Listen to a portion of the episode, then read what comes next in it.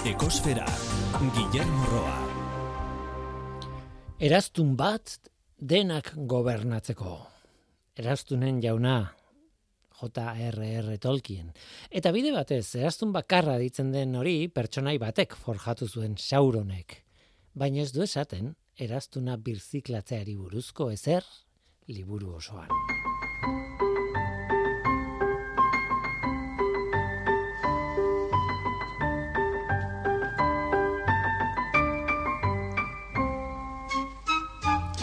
Kaixo denoi, ongieturri ekosferara.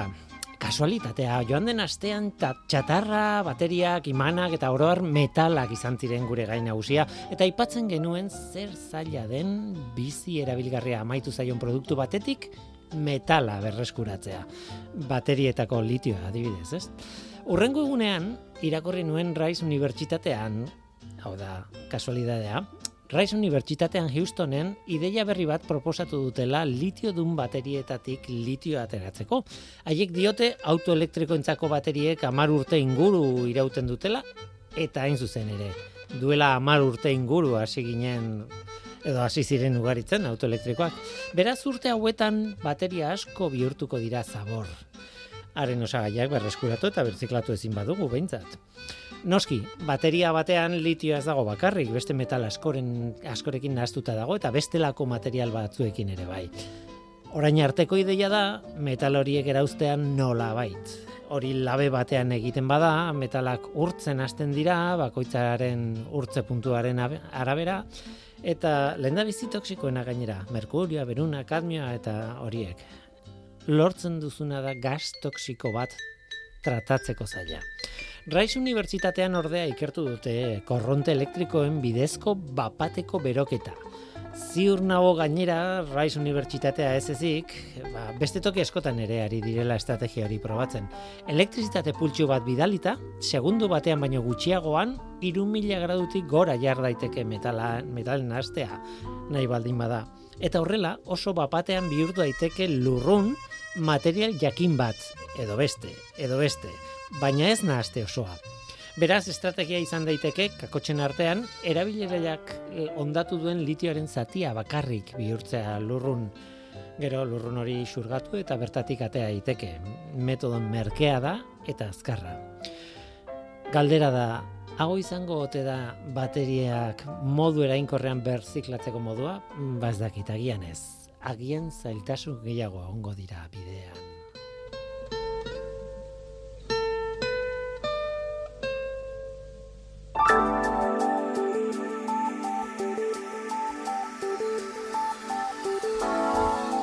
Ikus dezagun zein den atmosferako CO2 kontzentrazioa. Larun bateko datua da, azararen emesortzikoa. CO2 kontzentrazioa lareunda hogeita bi koma hogeita masei ppm izan zen maun aloa sumendiaren behatokian neurtua, nahiko altua. Aurreko asteko balioaren kin konparatuta nahiko altua, esan nahi dut, ez? Iazko azaroaren emeretziko datua lareunda mazazpi koma lauro, ez? E, lareunda mazazpi koma hogeita mazazpi ppm izan zen barkatu.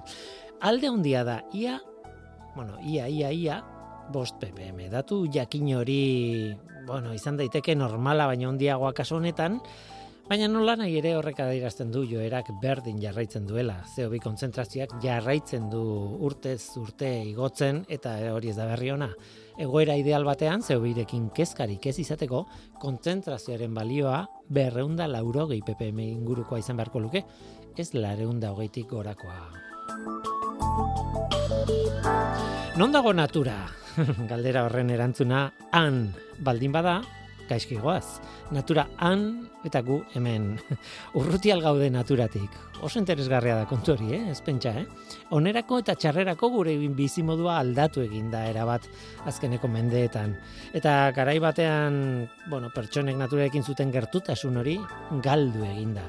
Irati diez birtok gaur, bueno, gertut, konexio horri buruzko eh, datuak ekarriko izkigu. Naturaren deskonexioa zitze egin behar dugu.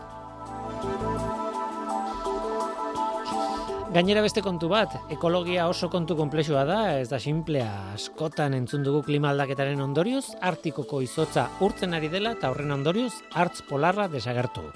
Ba, zientzialariek esaten dute esetz, hori ez dela egia. Klima aldatzean ari da bai, oso modu era kezkagarrian, baina hartz polarraren populazioak gora egin du azken hamarkadetan. Kontu konplexua da. Ostoen arteko melodiekin ere osatuko dugu gaurkoa. Ba, hori da gure gaurko eskaintza. Zu ongi etorria zara. Murgildu zaitez gure ekosferan.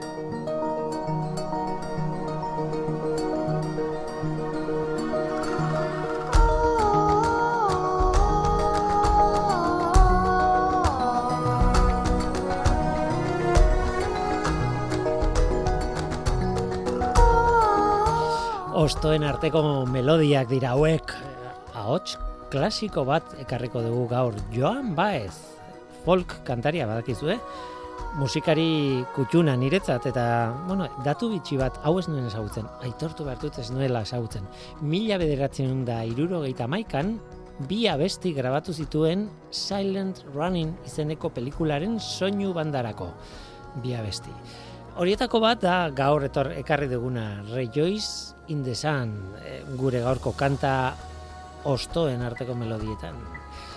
Bizi naturalaren boterea goraipatzen duen kanta txiki zoragarria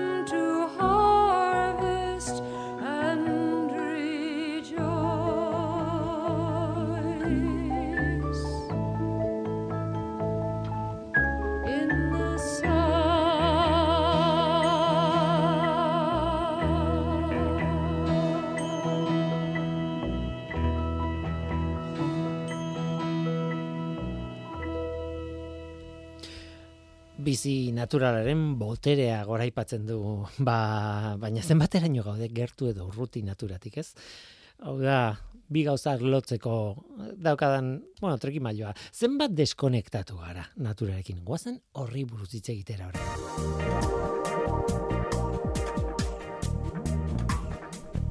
Ekosfera, Euskadi Gratian.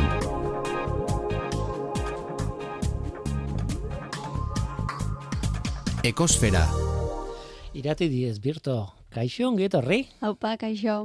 Zenbat deskonektatu gara? bueno, Zenbaki bat emango diazu? egia esan ez. Ez, nator hortako. Baina, bueno, bai, ondorioa da, baiet, deskonektau gehala. Hori esan daikegu, Mm. motun batean. E, proposatu zen idan gaia, eta gaia garrantzitsua bezain, bueno, polita esan behar. Ez dakit polita den. Igual hitza ez da polita. Bueno, nei modun batea bai polita iruditzen zait.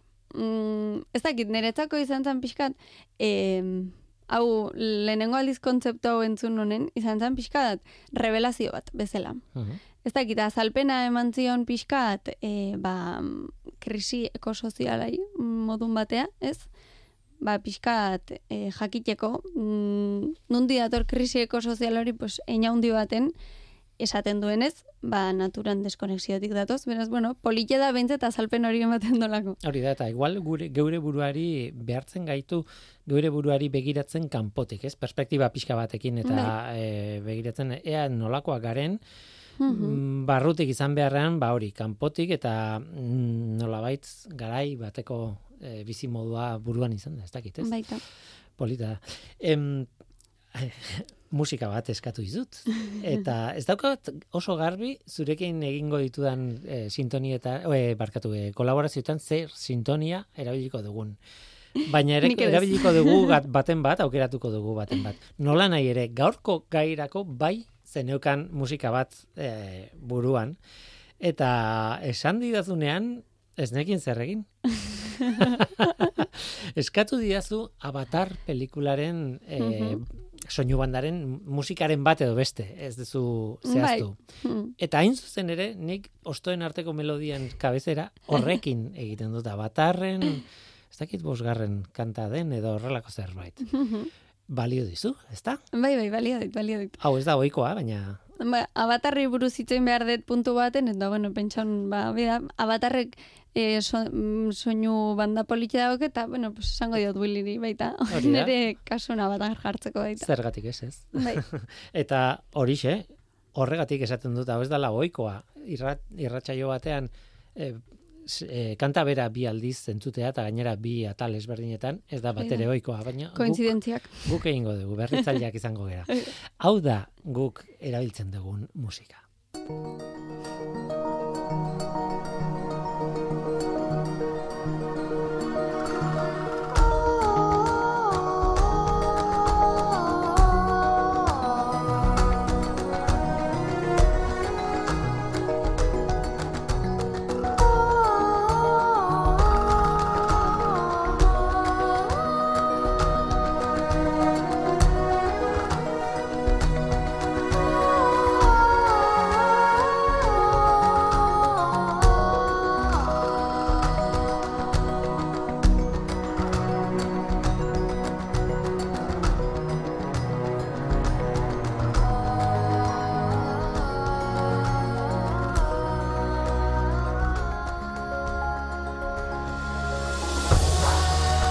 Hau da guk erabiltzen dugun kanta, abatarretik hartuta gehiago daude, eta eta egia esan e, soinu banda polita da, ez? Bai. E, baina e, orain testu ingura eskatu behar dizut, zergatik, bueno, zergatik kanta hau ez, baina zergatik abatar eta zergatik nolako konexioa dago naturaren konexioaren gaiarekin. Bai. Bueno, avatarrena pixkat e, beranduxo azalduko dut, baino e, bueno, naturan nik e, honi buruz, gai honi buruz hitzein nahi nun, e, pixkat helburu ematen diolako baita mm, zergatik divulgatu. E, Mhm.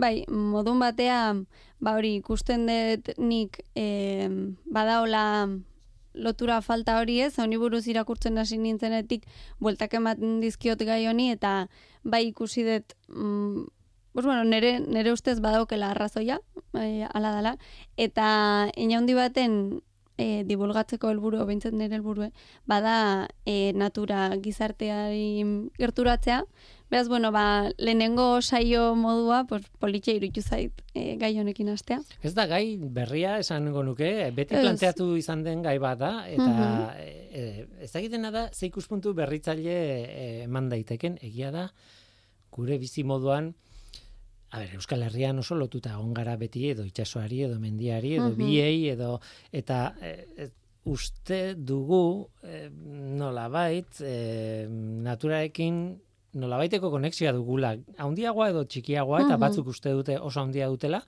agian arrazoi dute, nik ez dakit edo agian ez Bai, a ber, hori baita nahiko pertsonala da. E, zuk naturakiko daukezun lotura bada gauza pertsonal bat, baino oroar gizarte gizarte oksidentala eta zitzaiten beti, e, bada joera bat gizarte modura, ba, natura geroz eta urrunago sentitzeko. Eta hori da naturan deskonexioak esaten dona. Em, esaten do gehien bat, bueno, azteko, e, modu batera o bestera, e, gutako asko lotutago sentitzen gehala, emozionalki gizar, e, gizakiak sortutako gaiuei edo espazioi. Hori da deskonexioak da- esan nahi dona. Ez da tontakeria bat. Hori da. Eta edo zer gauza izan daiteke, izan daiteke ba, bizizaren iria edo auzoa edo pues, zure herriko kafetegi bat, liburutegi bat, e, oda zuri emozionalki lotura sortzen dizun edo zer gauza, espazio dena dalakoa. Eta, bueno, nik uste gakoa dela hemen em, begiak itxi eta pentsatzea, ez? Ni zerri, zerrekiko sentitzen dut nik lotura emozionala. E, pertsonak alde bate utzita, ez gara pertsona da zitzeiten nahi, baina hori ez, ba, imaginatu zure burua eszena batean, e, egunerokoa izan daitekena, o txikitako oroitzapen bat, dena delakoa, eta ba, sentimendu biziak edo mm, sendoak sortzen dizkizun emozio bat edo egoera bat, eta deskribatu ez. Eta, bueno, adibidez izan daiteke nire kasuan, ba, ni imaginatzen naiz antzoki batean e, opera ikusten, adibidez. Mhm.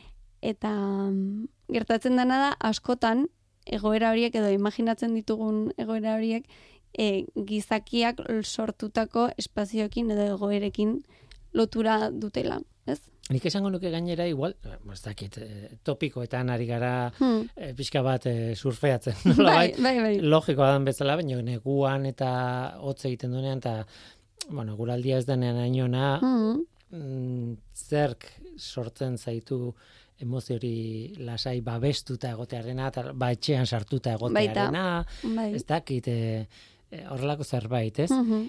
E, hori batetik eta bestetik e, mendizalea balin bazara eta mendira joaten balin mendira joate horrek ez du esan nahi natura esautzen zunik, ez? Esan Claro, bai, bueno, hori ja beste gauza da. Nik ez dut esaten, e, zaiguni gustatzen mendia jutea eta ondartza jutea, Bai, bai, bai, noski. e, ze hori hor dago eta noski askori gustatzen zaigula. Baino e, ari naiz gehiago gertutasunetaz, ez? Eta lotura emozional bat, pues, seguraski bate baino gehiago esango du, pues, ni pentsatzen aste bali naiz zerrek sortzen dit niri plazerra, bate baino gehiago esango dit, mendipuntan egotea, adibidez. Mhm. Eta seguruenik askotan gertatuko da, baina oroar e, gizarteak ez ditu horrelako egoerak irudikatzen lehenengo lehenengo pauso horretan, ez? Bigarren plano batean gelditzen dira normalean. Eta, Bueno, ba, nik nire burua aztertuta, egia da. Osea, zuk ze imaginatzen duzu Ez adibidez. dakit zer imaginatzen da, baina egia da, e, hola ba, batean eta pentsatu gabe, ez? E, etortzen Mhm. zaidan irudia, a ber, baso batean berdian eta igual edertasun e, sentsazioa bai, Bai, baina zuk esaten duzun beste hori emozional, ez dakit, puntu hori de txean sentitu, Mhm. Ez dut, eh, ez dakit, eh, nire txean, segurazko. Ez dakit, ez Bai. dakit, ez dakit, eh? Egia esan. Bai, bai, eta hala da. Eta hori da hain zuzen ere, ba, e, naturan deskonexioan azalpena da, e, egunerokotasunean eta astean zehar, gure ekintza gehienak leku itxietan gertatzen direla. Gertatzen dira zure etxean, edo lantegian, edo dena delakotan, baino normalean izaten dira e, leku et- itxietan. Eta, eta oso gutxi naturan edo aire librean egiten ditugunak. Bare, are gehiago, ni, eh, osea, lurteak daudenean eta edo hotza handia egiten duenean beti pentsatzen duzu eskerrak ni sortzi ordu egunean lanean nagoela toki itxi batean bulego baten barruan, eh? Bai, bai, hombre, gero horrea klima beste Esan nahi da, dut, baina. eh, kanpoan, naiz da irian egon, ez? Baina Mm. kanpoan lan egiten dutenek, Bai, sentitzen dute, hotz Claro, hori bai, bai, daude. bai. Horiek bai, eh, horiek bai. bai. Nik ez, nik pasatzen ditut ez dakitzen bat ordu, mm, bueno, atmosfera, Bai. ber, berotutako atmosfera Itxian, baten. bai, bai, itxian, bai. Eta, eta hori, eta orduan, ba, e, honek, naturan deskonexio honek, hainbat ondorio dituela ja e, frogatuta dago, pues, bai, osasun fisikoan eta mentalean ez, naturan e, denbora gutxi pasatzeak, baditu bere ondorioak e, gugan. Baina, bueno, nik horrez dut hortaz itzeingo, e, nahi, badezu, nahi badezu beste saio baten itzeingo dugu baina e, baita badu eragina naturan deskonexioak e, gizartean eta prozesu sozialetan. Eta aztarnak utzi, utzi ditu gizartean, naturan deskonexioak.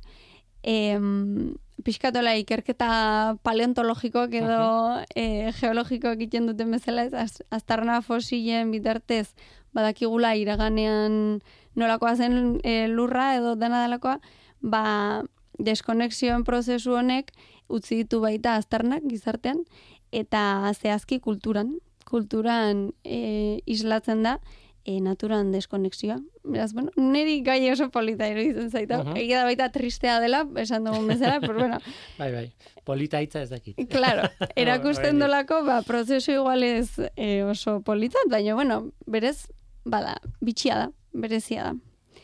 Eta, bueno, horren aur... Adibidez, ze, ze Bai, astarnak eh, utzi ditu, ze- eh, bueno, eh, kulturan esan duzu, gainera. Bai, bai, ba, ekarri ditut bi ikerketa eredu bezala, eta haietako bat niri gustatzen zaiten gehiena da, e, ikusi dutela Disneyen pelikuletan, geroz eta gutxiago azaltzen dela, e, bueno, azaltzen direla eremu natural eta eremu espazio Mhm. naturalako. Ara? Hori mm, ikerketa batek frogatu du ala dela. Urteetan zehar, Disneyeko pelikuletan naturak garrantzi gutxiago duela. Mhm. Bambila ez dute egiten. Egia da, bueno, erdi prometan esan dut, baina egia da, Bambi historia natu, eh, inguru natural baten historio bada. Hmm, bai. Eta, eta ez dakit. Eh, Eta beste asko, em, ez dakit, Bai, bai, bai, edurne bai. zuri, eta asko gertatzen dira basoetan, eta ez, mendian, edo asko, nik uste e, zarrak diren Disneyeko, mintzet anima, animatu eta zari naiz, eh? mhm, bai. em, askoz garrantzi gehiago du naturak, gertatzen diren, dakit, zein bizi da oain e, basoko etxola batean, baina horrez. Mhm. Hain naiz pentsatzen Frozen eta olakoak.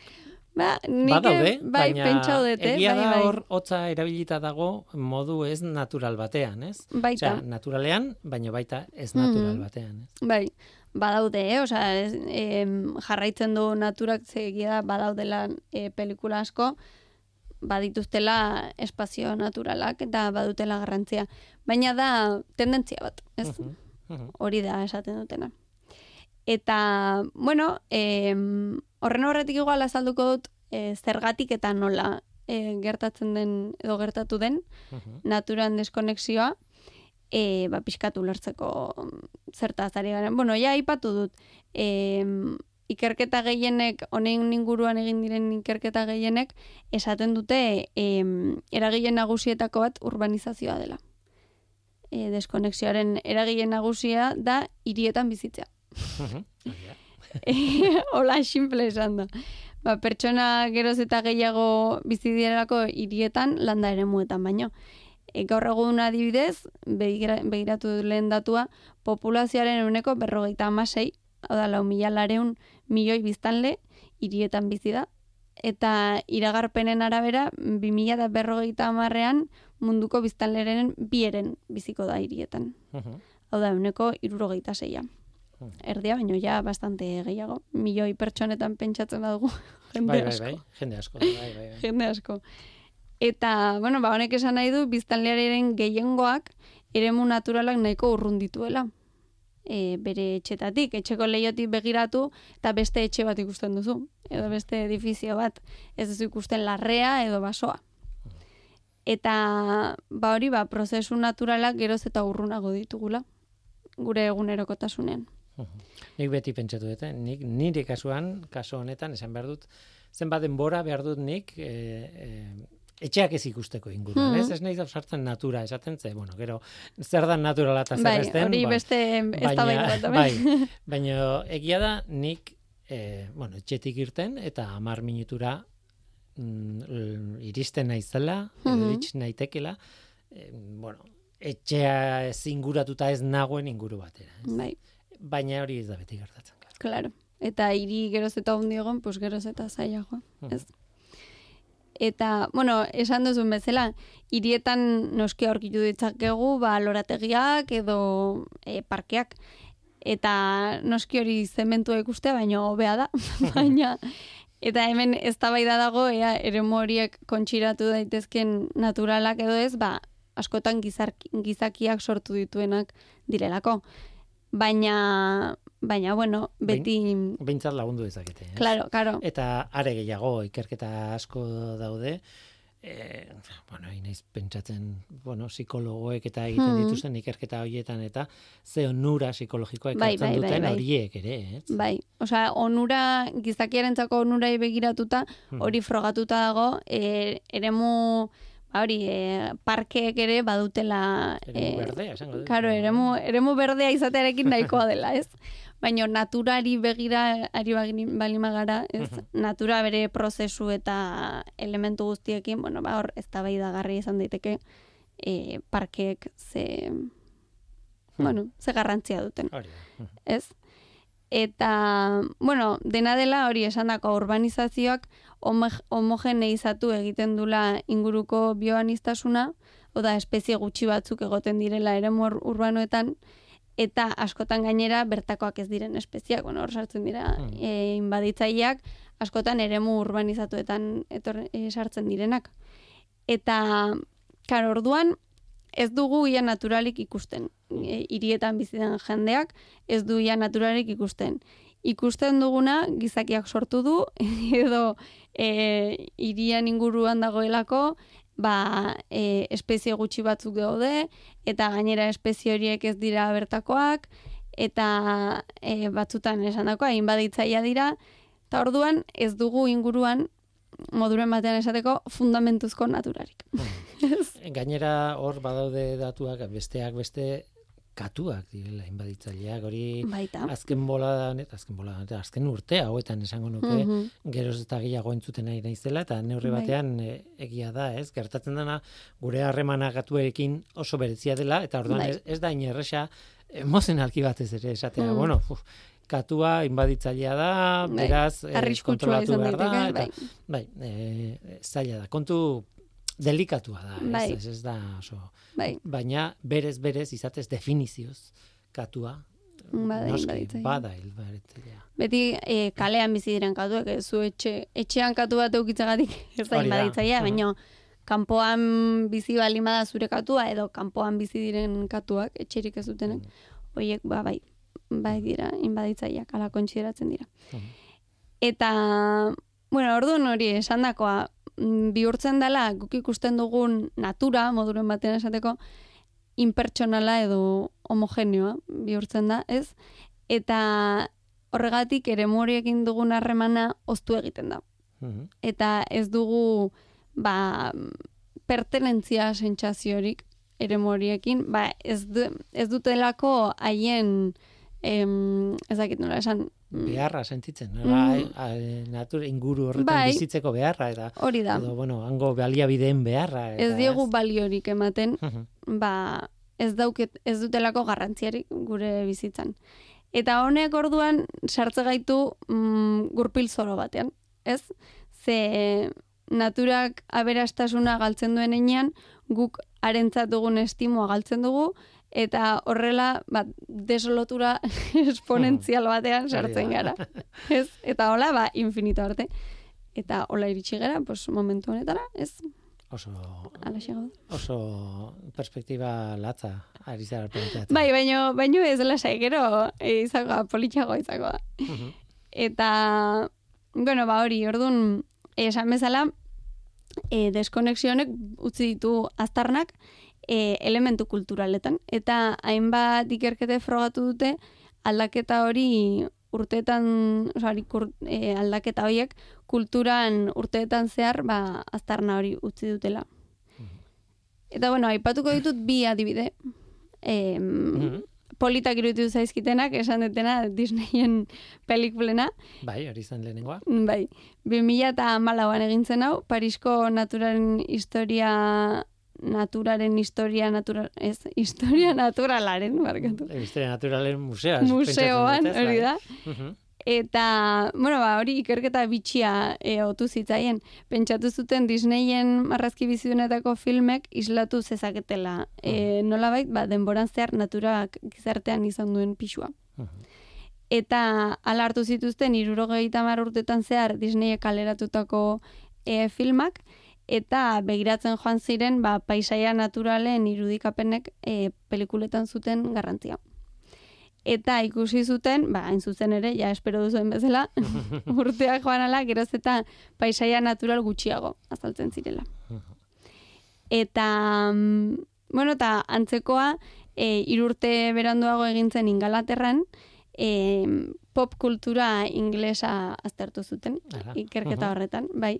Eta hartu zituzten, ba, hogeita margarren menditik aurrerako, eleberriak, abestien letrak, eta pelikulen tramak, eta eta hori, ba, bertan naturak zuen presentzia aztertzeko. Eta emaitza bera. Eta emaitza bere izan zen, bai. Mhm.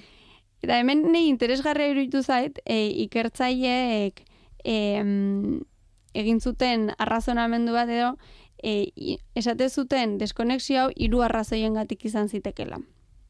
Osea, esan nahi dut, e, naturak garrantzi gutxiago izatea, hiru arrazoiengatik izan zitekela. E, batetik, kultura sortzaileek esperientzia gutxiago bizi zituztelako natural, naturan, edo bizi zituztenen e, momentu horiek ez dutelako alako eraginik sortzailengan, Mhm. hau da, sortzailengan jarri zuten arreta, ez? Hori da, claro. Baina bestetik, baita esan zuten, e, naturarekin lotutako gaiek erakargarritasuna galdu zutelako ere izan zitekela. Hau da, haien kontsumitu behar zituzten, e, haien sorkuntzak kontsumitu behar zituztenek, e, interes falta zutelako naturan. Bon, lotura emozionala aipatzen zenuena, ez Claro. galdu egiten da, ez? Hori da. Nola baita, ez? Hori da. Beraz, bueno, ba, hiru arrazoi aipatu zituzten, eta ba, emaitza berdina izan zen. Ba, geroz eta ba, eleberri, eleberrietan, e, abestietan, eta bar, ba, geroz eta gutxiago aipatzen dela natura. Mhm. Eh, perspektiba eh, berriz esango, dut, eh? ez da bat ere Bai. polita, interesgarria, o, bueno, interesgarria bai, interesgarria bai. Bai, baina izan daiteke pixkat pesimista ez. Baina nik mm, be, beste buelta bat eman nahi diot honi ez. E, nik e, zientziak aieran idatzi non e, artikuloa, honen inguruan ba, aurtengo urtarrien ustet, eta mm, egin non hausnarketa kritiko bat edo, e, ze, bueno, iruditu zitzaiten, ba hori aipatutakoa ez, em, eremu naturalak ari garela baztertzen ba, leku itxiengatik eta em, virtual, ez, Aha. elementu virtualengatik eta gainera azken urteetan em, natura virtual bat ere sortu dugula, Mhm. gu entretenitzeko.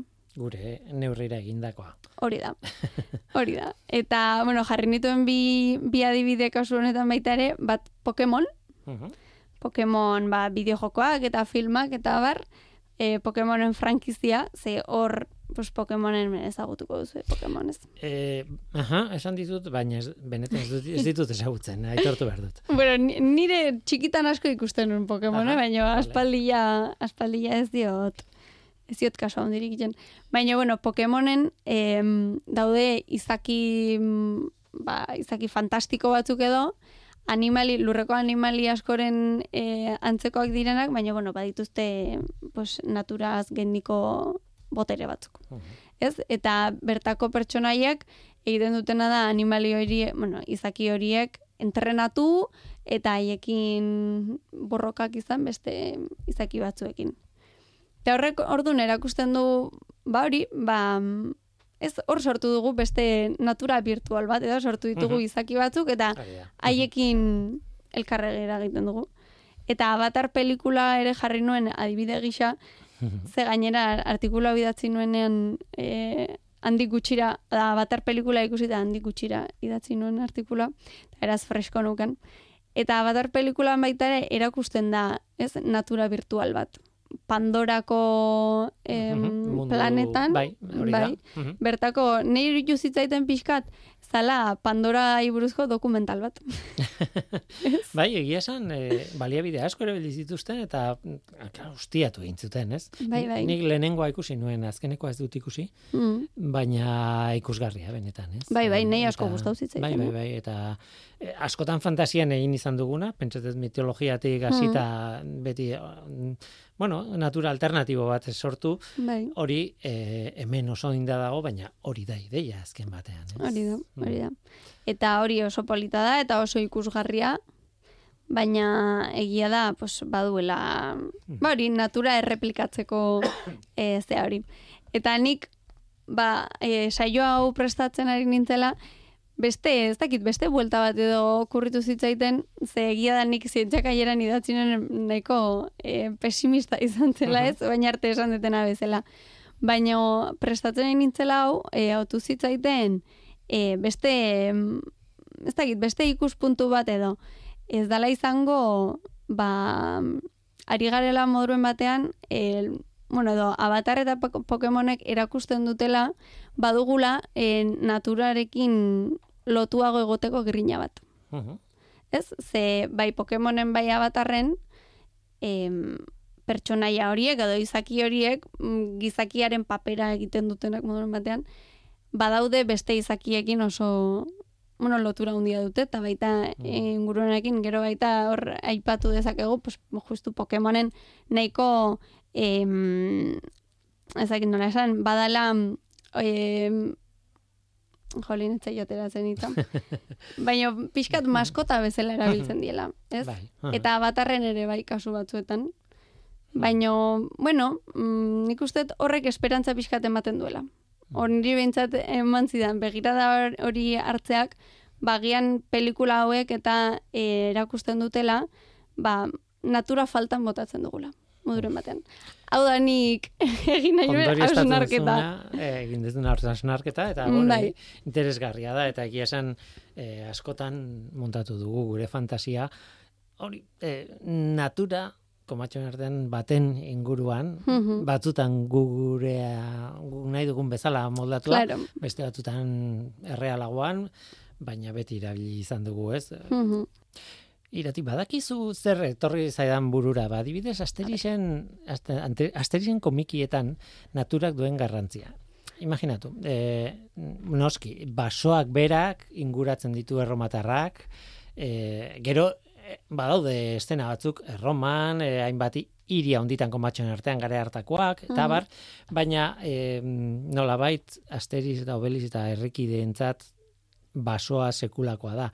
Sekulako lotura dute, naiz eta ez sei bat daukaten beraien, beren herrian eta naturen artean. Bai. Bai, hombre, hor baita haien bizi modugatik, ez? Ez naiz akordatzen orain egia esan aspaldi ez ditut ikusten horiek, baina baina ez dakit eh haiez euskien eh, lanbidek edo esan da Bai, e, batetik daude lanbideak, e, bueno, menirrak eta egitea ez dakit baina bestetik e, daude e, jak, jat, jatekoa, baita. noski, basurdeak eta bar, lortu behar, bertatik bai. lortu, baina baita ere panoramaiz dela e, aztia edo nolabait Baita. berak sortzen dituen edabeak eta hori dena basora joan da eta eta Mhm. belarrak bilduta eta Bai. erabiltzen ditu, ez? Ikusten dela hor behar bat, oraindik ez, basoa jun eta, bueno, eta orokorren natura jun eta bertatik baliabide hartza, ba, zure eskukin, ez?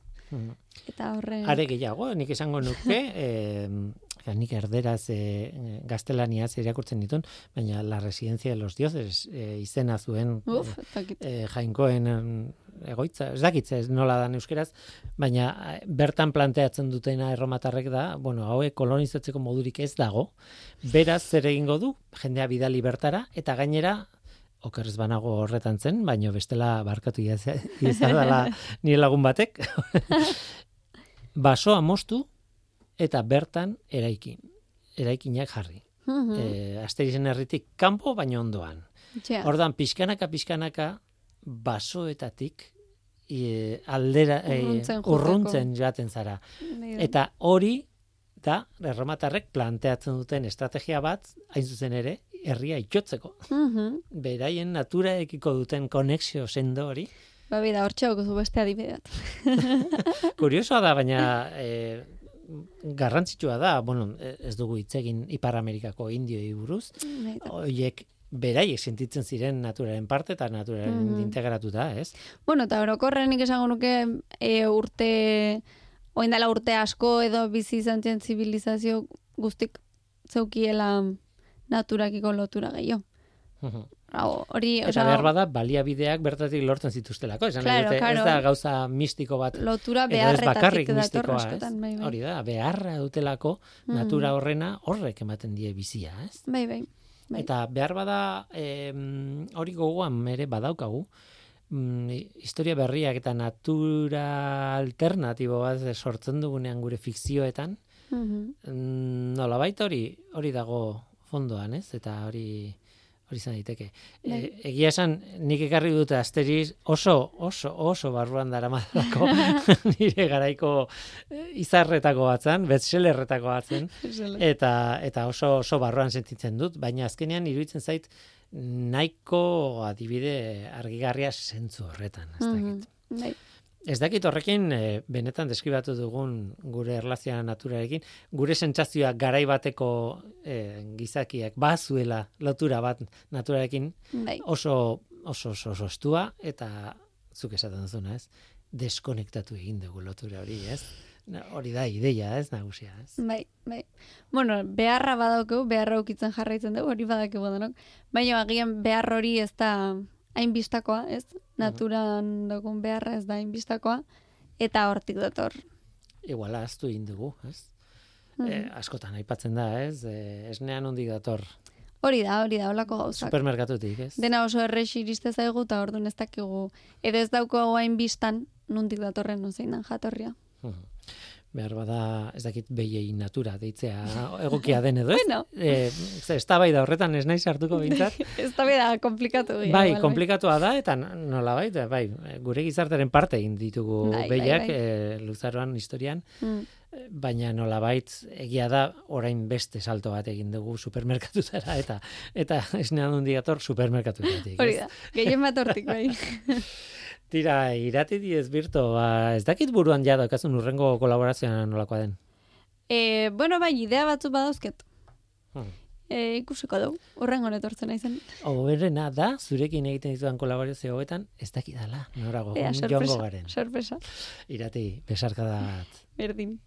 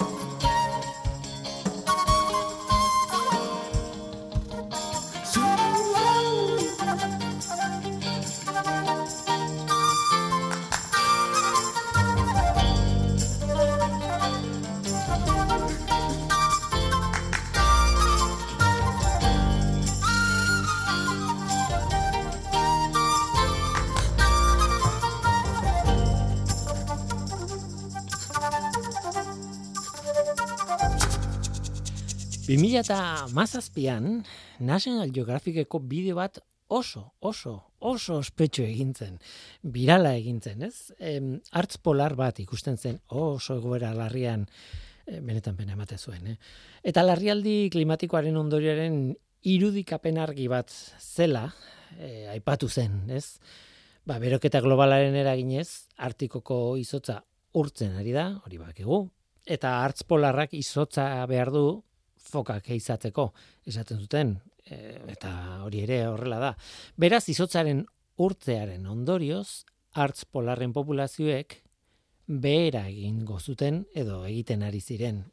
Hori da, esaten zena eta bideo hori zabaldu zuten ideia horrekin azpian, ez? Baina kontua da ez dela hain zuzena hori. Hain zuzen ere, datuek ez dute hori erakusten. 2008 bateko ikerketa batek erakusten du hartzak, fokak ezin baditu harrapatu beste harrapakina batzuk izaten dituela. Elur oreinak adibidez, e, 2008 batean frogatu zuten benetan e, hartzek harrapatzen zituzten elur oreinak. Eta Susan Crockford e, ikertzailea, bueno, e, hartzen ikertzaileak argitaratu du haren blogean, bide batez, oso in- interesgarria, polarbearscience.com blogean, alegia, hartz polarra mila eta seireun urtez bizi izan dela izotzik gabeko udatan. Alegia, holozenoan izan da, eta uda askotan izotzik ez du izan, eta hala ere, problemari gabe bizi izan dela. Tira, mm, bideoari buruz berriz ere hasiera bueltata, bueltatuta, National Geographicek berak aitortu zuen hilzorian zegoen hartz polar bat ikusten zela, hartz polar zahar bat ikusten zela irudietan, etzela larrialdi klimatikoaren ondorioz eh, horrela dagoen hartz bat zen irudia, baizik eta hartz polar zahar bat, eta ikertzaileak mm, beraz, e, bueno, esan zuten, ez? Haiek defendatzen ari dira lotura simple horrekin ez daudela ados. Alegia, klimaren arazoa berdin hartz polarraren gainbera, ba, hori ez dela mm, zehazki horrela, ez? Esaten duten bada garaia hartz polarra larrialdi klimatikoaren ikonoa izateari usteko.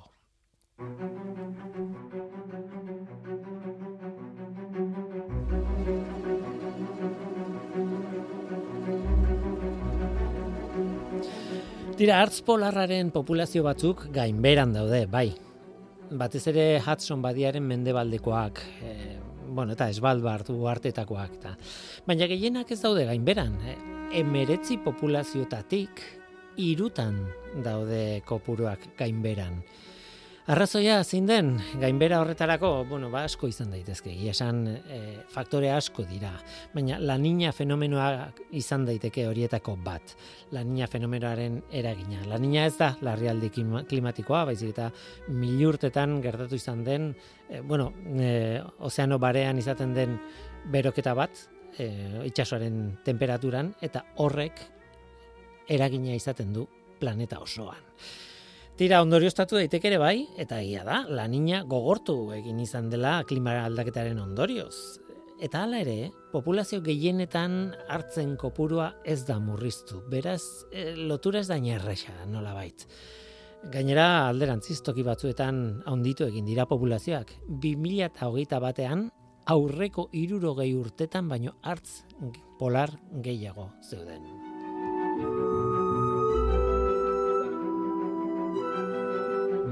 Eta batez ere, populazioetan gorakada izan da, hartzak harrapatzea eh, debekuaren ondorio bat. Mila bederatzen da irurogeita mairuan babestu zen hartza eh, eiztarien kontra nola baitez, debekatu egin zen eiza. Eta debekuak funtzionatu egin du. Eta ondorioz populazioek gora egin dute. Beraz, agian hartz polarra ez da ikono egokiena klima larrialdia adierazteko. Eta ez dira zientzialaria bakarrik, eh? ez da bakarrik zenbakien kontuak. Inuitak ere tartean sartzen dira, haiek ezagutzen dituzte oso ondo hartz polarren populazioak. Ba, inuitak hartz polarren populazio handiak daudela esaten dute. Eta toki batzuetan hala da, beste batzuetan ez. Lehen aipatu dugu, Svalbard uharteetan adibidez hartzek zailtasun handiak dituzte eta bueno, populazioak gainberan daude. Baina beste populazio askotan kontrakoa gertatzen ari da. Datuak falta dira leku askotan, hori ere azpimarratu behar da. Ez dago dena ikertuta, dena kontatuta, eta denboran izan diren evoluzioaren datuak, zenbakiak, falta dira toki askotan. Beraz, ezin da esan, hau, hain simpleki, hartz polarraren populazio guztiak gora joan direla, ez falta dira datuak. Zaila da perspektiba oso orokor bat ematea, eta horregatik esaten dute adituek, azpi populazioaren ikuspuntutik begiratu hartzaiela. Azpi populazio asko ez dira desagertzen ari. Beste batzuk bai, desagertzen ez dakit, murrizten behintzat bai. Eta baino gehienak esetz. Beraz, testu ingurua oso, oso komplexua da.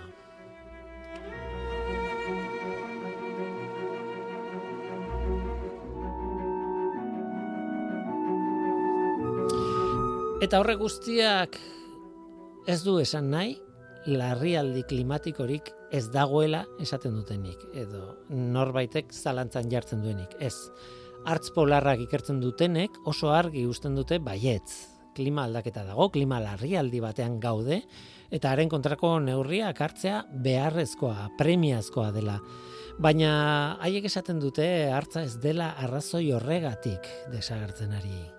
E, moldatu egiten da egoera berrietara eta aurrera egiten du nola bait, eta orduan horregatik populazioek ez dute, e, ez dira desagertzen hartz polarrak, populazioek gora egiten dute kasu batzuetan. Haren arerio nagusia, hartz polarraren arerio nagusia gizakia da. Emeretzigarren eta hogeigarren mendeetako eizak txikitu zituen hartz polarraren populazioak. Benetan txikitu. Eta urte asko dira e, hartz polarra izatzen. Baina ura debekatuta gelditu zenean, oso azkar hasi ziren berreskuratzen. Beraz, ematen du, da, ditugun datuak ikusita, ematen du hor faktore nagusia hartz polarraren eiza izan zela. Azkenean ekologia oso zientzia konplexua da. Gauza asko, faktore asko sartzen dira. Ia dozein azalpen simplifikatua, mm, azalpen okerra izaten da. Mm. Kasu honetan hala da behintzat, eta hartzen ikertzaileek hori aldarrikatu nahi dute.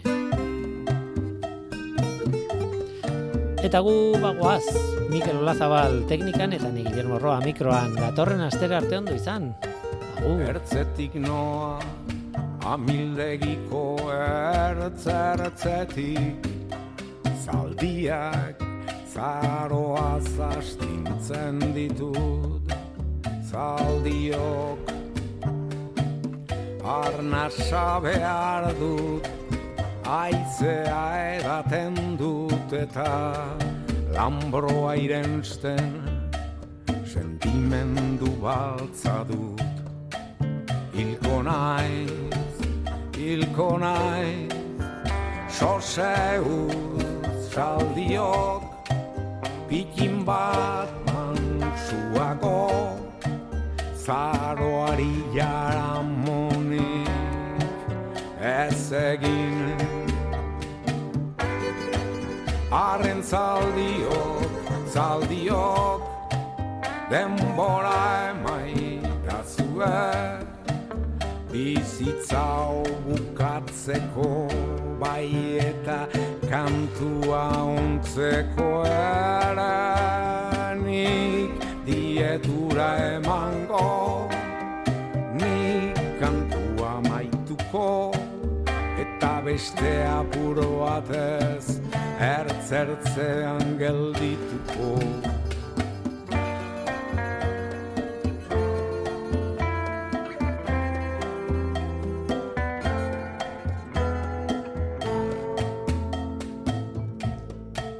Ni galduko naiz urakanak eramango nau.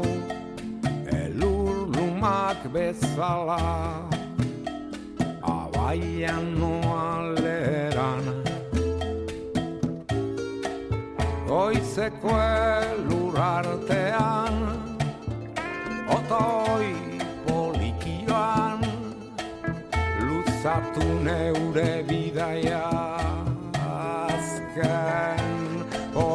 oroturaino Hoi bitzoski hemen nauzu Zure kantua dantzut Habanako goi zale gerana. Aurrak eskolara doaz Lepoko gorri zapain oi Vladimir handia zure lantua zez jakin nik dietura emango nik kantua onduko eta beste apuro batez mundu honetan jarraik